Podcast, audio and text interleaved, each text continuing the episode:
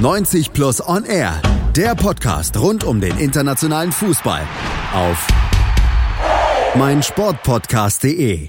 Bei 90 Plus und R auf mein Sportpodcast.de gibt's jetzt wieder den Rückblick auf die Premier League auf Spieltag 24. Der stand unter der Woche an und Liverpool hat sich trotz alles anderer als berauschender Leistung da wieder zu einem Sieg gemogelt. Beim FC Arsenal, da bäumte sich einer auf, der eigentlich schon fast weg war und bei Manchester United hat man aktuell nicht viel zu feiern, redet sich die Situation aber mit Blick auf einige Statistiken schön. Es war also einiges los wieder an Spieltag 24 und wir zeichnen die interessantesten Geschichten rund um diesen Spieltag jetzt wieder aus mit den 90 Plus Awards und in der Jury sitzen wie immer Malte Asmus und unser 90 Plus Experte Chris McCarthy. Hallo. Und wir fangen mal mit dem FC Liverpool an und der kriegt von dir den Team der Matchwinner Award für diesen ja doch sehr mühevollen 2 zu 1 Sieg bei den Wolverhampton Wanderers. Genau so ist es. Ähm, und Liverpool, ja, war mal wieder so, so eines dieser Spiele, die sie schon, schon öfters hatten dieser Saison. Und ich hatte auch gerade dazu eine interessante Diskussion auf Twitter, ähm, dass Liverpool diese Saison einfach dieses gewisse, gewisse Spielglück auch hat. Ist keine Kritik an der Mannschaft, aber ähm, ich denke, das war eines dieser Spiele, das diesen Eindruck auch wieder bestätigt, denn äh, Wolverhampton hatte durchaus gute Gelegenheiten, hier zumindest einen Punkt mitzunehmen ist ja auch so ein bisschen Klagen auf hohem Niveau. Ich meine, die liegen 15 Punkte vor Manchester City in der Tabelle, haben sogar noch ein Spiel weniger. Also im Grunde müssen sie ja eigentlich auch gar nicht jedes Spiel dann so berauschend gewinnen. Sie gewinnen ja trotzdem. Aber ist das auch im Gedanken schon irgendwo so drin bei Liverpool, dass sie sich vielleicht auch schon zu sicher fühlen und deshalb so Spiele wie gegen Wolverhampton eben auch nicht so richtig angehen? Wie hast, hast du es gestern gesehen? Das würde ich nicht sagen. Ähm, also ich sehe da, da Klopp als einen hervorragenden ähm, Motivator und äh, gerade auf mentaler Ebene einen überragenden Trainer. Der, der lässt da gar nicht zu, dass Liverpool da ein bisschen äh, einen Fuß vom Gas nimmt oder so. Ich, ich könnt, man könnte das auch anders deuten und zwar, dass Wolverhampton einfach eine verdammt gute Mannschaft ist. Und das hat man nicht nur gegen Liverpool gesehen, das sieht man öfter in der Saison, das sieht man vor allem gegen Top-6-Gegner, eben weil diese geordnete, strukturierte und disziplinierte Spielweise einfach sehr schwer schwer zu knacken ist, gerade für Mannschaften wie Liverpool. Und ähm, dementsprechend ähm, kann man das auch einfach positiv drehen, dass Liverpool ähm, dieses gewisse, diese gewisse Siegermentalität, auch wenn dieser Ausdruck ein bisschen ausgelutscht ist, aber das hat Liverpool nun mal. Und ähm, dieser glaube, dass man trotzdem ein Spiel gewinnen wird, auch wenn man vielleicht nicht den besten Tag erwischt hat. Und das ist auch eine sehr große Qualität. Und dann kommt natürlich noch die Qualität dazu, die wir in diesem Award thematisieren. Ganz genau, nämlich die Kaderqualität, die Qualität der einzelnen Spieler. Und wir haben es ja gesagt, Team der Matchwinner Award, der ging an Liverpool und Matchwinner war Roberto Firmino. Genau, und ähm, das war gerade in der zweiten Halbzeit, als, als Liverpool wirklich nicht am Drücker war. Wolverhampton war eine kurze Phase vielleicht sogar näher am, am 2 zu 1 als Liverpool am 2 zu 1. Und ähm, insgesamt war es eher ein ausgeglichenes Spiel, also ein Unentschieden wäre für mich okay gewesen. Aber dann kommt eben diese Qualität dazu, diese Matchwinner-Qualität und das kann man jetzt gar nicht unbedingt in Statistiken äh, bemessen. Ähm, wenn man sich einfach mal die Spiele diese Saison anschaut, da sieht man, dass Liverpool jedes Spiel oder in, in jedem engen Spiel einen Matchwinner hat, der einfach hervortritt und jetzt einfach ähm, die Sache an sich nimmt. Das ist manchmal Virgil van Dijk, ähm, ob mit Defensivaktion oder durch ein Kopfballtor. Das ist ein Sadio Mané, das ist ein, ein Mo. Und jetzt eben gegen die Wolves war es Roberto Firmino, der sowieso in einer tollen Verfassung ist, der dann einfach sechs Minuten vor Schluss mit einem ähm, tollen Abschluss das 2 zu 1 erzielt und eben diese Rolle des Matchwinners in diesem Spiel bekleidete. Brutale Effizienz und Konstanz bescheinigst du Liverpool. Fällt's da schon fast in den Jürgen Klopp-Duktus rein? Ja, es, es ist nicht anders zu sagen. Und ähm, wie gesagt, das, das, was ich eingangs äh, angesprochen hatte, Liverpool ist einfach gnadenlos effizient und ähm, das bestätigt dann nun mal auch die Statistik. Das ist vor allem der visuelle Eindruck, denn Wolverhampton hatte gute Chancen, die gehen dann nicht rein. Liverpool dagegen macht seine Chancen rein und das geht schon die ganze Saison so. Das ist eine große Qualität von Liverpool, diese gnadenlose Effizienz und auch diese Konstanz. Und ähm, ich bin mal gespannt, wie lange das hält, denn Liverpool ist da sehr, sehr, sehr effizient in dieser Saison Saison und für gewöhnlich kann man das nicht sehr lange aufrechterhalten. Es ist schon jetzt sehr lange, ehrlich gesagt. Es ist ja vor allen Dingen so, dass sie so ein Polster haben, dadurch, dass es ihnen so oft schon gelungen ist, was ja eigentlich reichen sollte, um den Meistertitel einzufahren. Ich glaube, das steht auch überhaupt nicht mehr in Frage Auf jeden Fall. Und ähm, an dieser Stelle möchte ich auch nochmal betonen, wenn ich das ähm, hervorhebe, dass Liverpool übereffizient ist. Das heißt nicht, dass Liverpool nicht zu Recht da oben steht, gar keine Frage. Ähm, es geht einfach nur darum, dass man vielleicht ein paar Punkte weniger auf dem Konto hätte, wenn man eine normale Effizienz an den Tag legen würde. Dann wäre Liverpool immer noch die beste Mannschaft der Liga, zu Recht da oben und mit einem ordentlichen Puffer Tabellenerster. Und das ist einfach eine überragende Saison, die Liverpool spielt. Das ist ähm, ein ganz großer Verdienst an, an Jürgen Klopp und auch an die Kaderzusammenstellung. Liverpool ist und bleibt das Maß der Dinge und alles andere, was man daran jetzt kritisieren mag, das ist Meckern auf hohem Niveau. Und ähm, es bleibt einem nichts anderes übrig, als zu sagen, dass äh, Liverpool einfach eine verdammt gute Saison spielt. Andere Vereine haben da viel größere Probleme, so zum Beispiel der FC Arsenal. Um den geht's jetzt gleich nach dem 2 zu 2 gegen Chelsea vom 23. Äh, Spieltag. Arsenal 37 Punkte, das muss man sich mal auf der Zunge zergehen lassen, hinter Liverpool in der Tabelle auf Platz 10. Am Ende gegen Chelsea mit einem 2 zu 2, weil es da auch einen Matchwinner gab, aber das äh, können wir nicht so als Matchwinner letztlich darstellen, weil es eine andere Geschichte ist, die bei Granit Xhaka im Mittelpunkt steht. Nämlich da ist es schon der Phoenix aus der Asche Award, so hast du ihn genannt, weil der ja eigentlich gedanklich und auch, wenn man die Fans gefragt hätte, soll der weg? Ja, hätten sie gesagt. Also der war eigentlich ja gedanklich schon in Berlin und äh, mit einem Fuß sicherlich schon im Flieger. So war es und ähm, es ist dann auch ein großen, großer Verdienst an, an Mikel Arteta, dass er ähm, Chaka von einem Wechselkandidaten zu einem Leistungsträger verwandelt hat mittlerweile. Ähm, Chaka um da kurz zurück zu, ähm, hatte sich, als es bei Arsenal wirklich sehr, sehr schlecht, schlecht lief, ähm, ein bisschen mit den Fans angelegt, wurde ausgepfiffen, hat daraufhin ähm, ein paar Gesten Richtung Tribüne getätigt und es waren auch ein paar unschöne Worte von den Lippen abzulesen. Daraufhin wurde ihm die, die Kapitänsbinde abgenommen, ähm, er war ein bisschen außen vor und kam dann irgendwann wieder zurück in die Mannschaft. Aber er schien sich auch schon längst dazu entschieden zu haben, die Flucht anzutreten nach Berlin, einfach um diesen Tapetenwechsel zu haben. Und ähm, ist auch verständlich, wenn man sieht, was ab und zu da unter seinen Instagram-Beiträgen stand. Ähm, ist natürlich ein sehr, sehr großer Druck für einen Menschen, nicht nur für einen Fußballer. Und ähm, umso ähm, beachtlicher ist es, wie Granit Xhaka jetzt unter Arteta wieder aufblüht und da war dieses Spiel gegen Chelsea der beste Beweis dafür. Ist es die Ansprache des Trainers, die dann dazu geführt hat, dass er vielleicht auch selber umgedacht hat? Ähm, ich, also sagen wir es mal so, ich denke, dass äh, Granit Xhaka ähm, ein sehr guter Fußballer ist, der einfach immer wieder diesen, diese Fehler hat und auch ein sehr emotionaler Spieler ist. Deswegen ist überhaupt diese, diese Verbindung zu den Fans so ein bisschen zerbrochen. Und ähm, er, wie gesagt, er ist sehr emotional. Und da hat, glaube ich, Arteta wirklich Wunder vollbracht. Er sagte vor kurzem, ähm, natürlich variierten seine Gedanken nach den Vorfällen, aber ich habe versucht, ihn davon zu überzeugen, dass hier der Ort ist, wo er spielen soll. Ich habe versucht, ihm die Möglichkeit zu geben, wieder Spaß am Fußballspielen zu geben. Und wenn man so die letzten Kommentare von Arteta liest, dann scheint er sehr einfühlsam auf Arteta zuge äh, auf, auf Chaka zugegangen zu sein. Und ähm, Chaka hat das wirklich gebraucht nach, den, nach der Kritik, die auf ihn reinprasselte. Und das war teilweise total überzogene Kritik. Und ähm, jetzt merkt man, wie Chaka wieder selbstbewusst wird, wie er ähm, wirklich wieder Spaß am Fußballspielen hat. Und ähm, der beste Beweis dafür war eben gegen Chelsea, als er eine überragende Leistung bot und das auf fremder Position. er hat gekämpft, er hat gerackert, er hat die Mitspieler angewiesen und dadurch insgesamt dieses, diesen zweimaligen Rückstand, den die Gunners da ja hatten gegen die Blues, dann mitgedreht. Erklär noch mal das mit der fremden Position. Wo hat Arteta ihn eingesetzt? Also er war wie immer im defensiven Mittelfeld eingesetzt und dann gab es eben wieder eine typische Situation für den FC Arsenal in dieser Saison. Ein eklatanter Rückpass von, von Mustafi ähm, auf Leno, viel zu kurz und ähm, dann versuchte David Luiz die Sache auszubügeln, allerdings etwas zu hart im Strafraum, gab Elfmeter und rote Karte für Luiz und daraufhin wurde dann Jaka in die Innenverteidigung gestellt und ähm, ist natürlich für ihn eine ungewohnte Position. Aber wie gesagt, er bot da eine überragende Leistung, warf sich in jeden Schuss oder Zweikampf, war der absolute Kapitän auf dem Platz und das ohne Kapitänsbinde mittlerweile.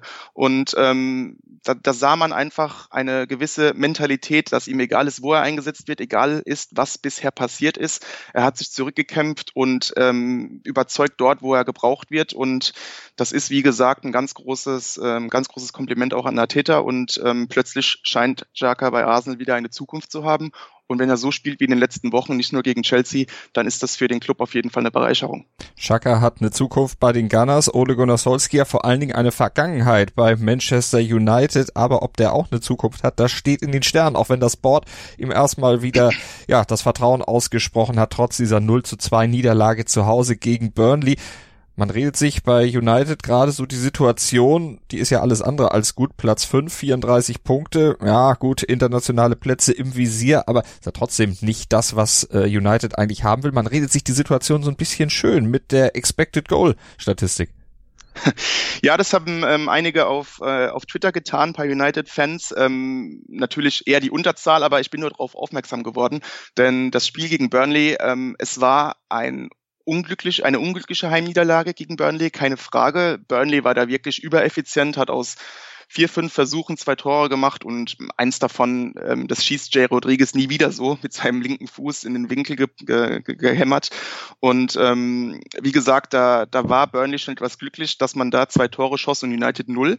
Ähm, nach Expected Goals hätte United sogar 1,31 Expected Goals und Burnley nur 0,72. Heißt also, United hätte 1,3 Tore laut Statistik schießen müssen, erzielte aber null und Burnley machte aus 0,7 zwei Tore. Ähm, ja, United dominierte das Spiel, ähm, führte auch in dieser Statistik an, hatte auch 72 Prozent Ballbesitz. Aber warum XG in diesem Beispiel jetzt wirklich sehr trügerisch ist, ähm, wenn man sich genau die Statistik anschaut, dann sieht man, dass United 24 Schussversuche hatte, also relativ viel. Und dann nur auf 1,3 äh, Expected Goals zu kommen, ist dann etwas wenig. Und da sieht man nämlich, dass ähm, keine Schussgelegenheit eine höhere Torwahrscheinlichkeit als 0,15 Expected Goals hatte. Und das ist sehr, sehr wenig. Sprich, zusammen addiert kommt man auf 1,3, aber wenn man sich die einzelnen Chancen ansieht, ähm, dann sieht man, dass United oft aufs Tor schoss, allerdings in sehr schlechten Positionen und Situationen. Und das fällt natürlich dann wieder auf den Trainer zurück, denn die Torchancen rauszuspielen, das ist ja auch dann eine Sache des Matchplans. Das hängt davon natürlich elementar ab und deshalb heißt dieser Award natürlich auch trügerischer XG Award. Aber um bei Solskjaer nochmal zu bleiben, man hat ihm das Vertrauen jetzt ausgesprochen, aber aufgrund dieser Tatsache und wenn man dann auch mal die Statistiken sich anguckt, 36 Tore geschossen, 29 kassiert, das ist ein ziemlich mieser bzw. durchschnittlicher Wert in der Premier League. Ist Gold, äh, Solskjaer denn noch der Richtige? Goldskier, auch ein schöner Name. ja. Nee, äh, ich meine, über, über Solskjaer haben wir schon oft, oft geredet und ähm, ist jetzt auch kein Geheimnis, dass ich von ihm als Trainer nie wirklich überzeugt war und ähm, das bestätigt so ein bisschen momentan auch, auch so ein Spiel. Ähm, das ganz große Problem von United unter Solskjaer ist, dass man wirklich keine klare Identität hat. Ähm, es gibt keine klare Spielphilosophie, man weiß nicht genau, was United eigentlich machen will, es gibt keinen klaren Plan und all das bezieht sich vor allem auf die Offensive. Kaschiert wurde das natürlich in Spielen gegen die ganz Großen, gegen City, gegen Liverpool. Da, da zeigte United gute Leistungen. Aber der Hauptgrund dafür ist, dass man da wirklich keine, kein offensives Konzept brauchte, sondern sich vor allem auf Konterfußball konzentrierte. Und da hat man natürlich mit Martial, mit Rashford gute Spieler in den Reihen, die das gut umsetzen können. Aber sobald United am Drücker sein muss und das sollte eine Mannschaft mit, äh, mit den Ambitionen von United natürlich öfter sein, haben sie Probleme. Und ähm, Solskjaer muss einen Weg finden, dass seine Offensive zu besseren, aussichtsreicheren Abschlüssen kommt. Ähm, aber wie gesagt, die, die bisherigen Leistungen, das letzte, letzte Jahr unter Solskjaer gibt da kaum Hoffnung auf Besserung und man hat so langsam die Zweifel dran, ob Solskjaer da so wirklich in der Lage ist, United dahingehend auf die richtige Spur zu führen. Der Expected äh, Solskjaer rausschmiss, also irgendwann, vielleicht wird er in die Tat umgesetzt. Kommen wir zum nächsten Award. Verteidigung ist der beste Angriff Award für Newcastle nach dem 2 zu 2 gegen Everton. Ja, ähm, 93. Minute, also dritte Minute der Nachspielzeit. Es sind insgesamt vier Minuten Nachspielzeit angezeigt und Everton führt 2 zu 0 gegen Newcastle, das auch noch hoch verdient. Und man würde dann natürlich meinen, das wird äh, schon irgendwie, die letzte Minute wird schon irgendwie überstanden werden. Doch dann ähm, kam eben diese, diese Verteidigung von Newcastle mal wieder zur Geltung. Binnen 102 Sekunden schoss Newcastle ähm, zwei Tore, beide durch Innenverteidiger Florian Lejeune und ähm, setzte dadurch eine, eine interessante, einen interessanten Trend fort, den Newcastle in dieser Saison so auszeichnet. Erklär ihn, bitte. ja, also ähm, Angr äh, Verteidigung ist der beste Angriff. Ich selbst tue mir schwer, das äh, so über die Lippen zu bringen, weil es ebenfalls ist. Aber ähm, diese zwei Tore waren jetzt bereits das elfte und das zwölfte Tor in dieser Saison, das Newcastle durch Verteidiger erzielte. Und ähm, das ist schon ziemlich auffällig und das sind ganze vier Treffer mehr als jede andere Mannschaft durch die Abwehrspieler erzielte. Mhm.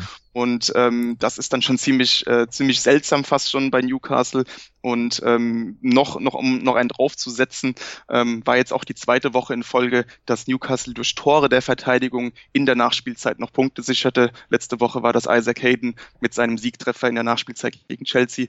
Also wenn sich Newcastle in dieser Saison auf eines verlassen kann, dann ist es auf die Verteidigung. Dabei sagt man doch immer, die Offensive gewinnt Spiele und die Verteidigung Championships, also Meisterschaften. in diesem Fall ist es bei denen offensichtlich ein bisschen anders, obwohl es ja am Ende dann auch keinen Sieg gab gegen Everton, sondern ein 2 zu 2, aber fühlte sich so ein bisschen wie ein Sieg an. Aber diesen Florian Lejeune, da können wir noch mal drauf gucken. Das ist ja ein wirklicher Killer. Also zumindest jetzt, was das Tore-Schießen angeht. Aber der hat offensichtlich auch so killermäßige Gedanken.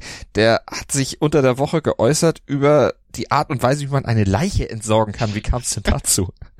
ähm, da, natürlich ähm, redet man jetzt im, in erster Linie von Florian Lejeune. Der sagte nämlich, ich würde die Leiche in den Kofferraum stecken, zum Meer fahren, auf ein Boot tragen und dann im Meer mit, mit Gewichten versenken. Ähm, eine krasse Aussage, aber ich frage mich ehrlich, warum überhaupt so eine Frage an ihn gestellt wird. Denn die erschien scheinbar im, im Magazin von Newcastle United und ähm, dementsprechend kann man Lejeune jetzt keinen großen Vorwurf machen. Er hat sich lediglich eine, eine pragmatische Antwort zurechtgelegt. Er wurde gefragt und dann hat er eben mal geantwortet. Auf jeden Fall etwas, was für Aufsehen sorgt und was natürlich auch das ein oder andere Fragezeichen dann bei uns hervorruft. Mal gucken, vielleicht wird das alles noch ein bisschen weiter ausformuliert. Vielleicht hört man da noch ein bisschen mehr mehr von. Hoffentlich nicht zu viel. Äh, das stimmt. Vor allen Dingen hoffentlich verplappert er sich da nicht zu doll. Man weiß ja nicht, was da wirklich los war. Eben. Gucken wir auf Manchester City. Auch die hatten natürlich einen Einsatz, haben gewonnen mit 1 zu 0 bei Sheffield United. Das ist nicht besonders viel, aber einer fiel auf, Kevin De Bruyne, und der kriegt einen Award, nämlich den Konstante Assist König Award. Genau, es war nämlich seine Vorlage, ähm, die letztendlich diesen Sheffield-Abwehrblock überlistete. Zum 1 zu 0, er legte auf Aguero vor, der verwandelte und ähm, ja, das, das ähm, Beachtenswerte daran war, dass es bereits der 15. Assist für Kevin De Bruyne war in dieser Saison und ähm, er ist einfach dieser Assist-König. Klar, es hatten, es gab ein Spiel, es gab Spieler in der Premier League, die insgesamt natürlich viel mehr Assists auf dem Konto haben, beispielsweise Ryan Giggs mit 162. De Bruyne hat da in Anführungszeichen erst 63, ist aber auch erst 28 Jahre alt. Und es gibt auch Spieler, die in einer Saison mehr Assists hatten. Äh, Thierry Henry hatte mal 20 aber diese, diese Marke scheint jetzt immerhin etwas zu, zu wackeln. Ähm, aber das, das Beachtenswerte an, an De Bruyne ist eben diese Konstanz, denn es war jetzt bereits das, dritt, bereits das dritte Jahr in der Premier League, in dem Kevin De Bruyne 15 Vorlagen tätigt und das ist bisher noch keinem in der Premier League gelungen. Und wenn wir dann noch ganz kurz auf die letzte Saison schauen, wo De Bruyne wirklich sehr oft und sehr lange ausfiel, ähm, dann wären es jetzt vielleicht sogar vier Jahre in Folge, dass er da diese 15 Assist-Marke knackt. An ihm liegt es nicht, dass äh, City so weit hinter Liverpool hinterherhielt. Nein, auf keinen Fall. Also da gibt es einige Gründe. Der größte Grund ist wahrscheinlich auch diese Fehlbesetzung der Innenverteidigung, dass man nach dem langen Ausfall von Laporte, der übrigens jetzt seinen Comeback gab gegen Sheffield, ähm, ziemlich dünn besetzt war und deswegen auch sehr, sehr viel unnötige Gegentore kassierte. Dann hatte man auch noch ein bisschen Pech im Abschluss, beziehungsweise eben nicht eine Effizienz äh, des FC Liverpool. Und dann hat man natürlich noch mit dem FC Liverpool einfach diesen ähm, konstanten Kontrahenten. Und äh, so gibt es natürlich einige Gründe, die da zusammenspielen, warum City in diesem Jahr nicht den Titel verteidigt verteidigen wird. Ist das auch ein Grund, warum möglicherweise Pep Guardiola am Ende der Saison dann aufhören wird? Wie würdest du es einschätzen? Hört er auf? Macht er vielleicht noch weiter, weil er sieht, okay, es gibt da noch eine Aufgabe neben der Champions League, die er ja noch gewinnen möchte, dann vielleicht auch Liverpool wieder Paroli zu bieten? Oder ist das was, was Pep jetzt nicht unbedingt reizt?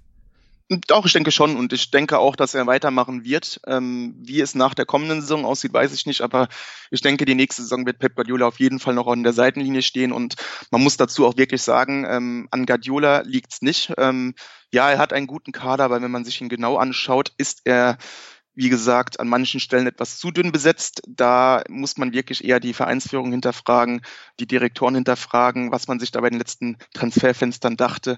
Ähm, Offensive natürlich überragend besetzt und umso weiter man nach hinten schaut, natürlich abgesehen vom Torhüter, ähm, umso schwächer wird's und ähm, das kann dann selbst äh, ein Pep Guardiola nicht ausbügeln. Vielleicht kommt er dann ja in der nächsten Saison nach Spieltag 10 dann äh, zu dem Entschluss, ich höre auf bei City und werde Nachfolger von Hansi Flick bei Bayern München.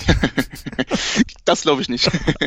Werden wir alles sehen. Ähm, er würde auf jeden Fall für viele Fans wie gerufen kommen und das bringt uns zum nächsten Award. Wie gerufen Award, den gibt's nämlich für Norwich für Norwich, genau, für Norwich, für Tottenham. Genau. Etwas kompliziert.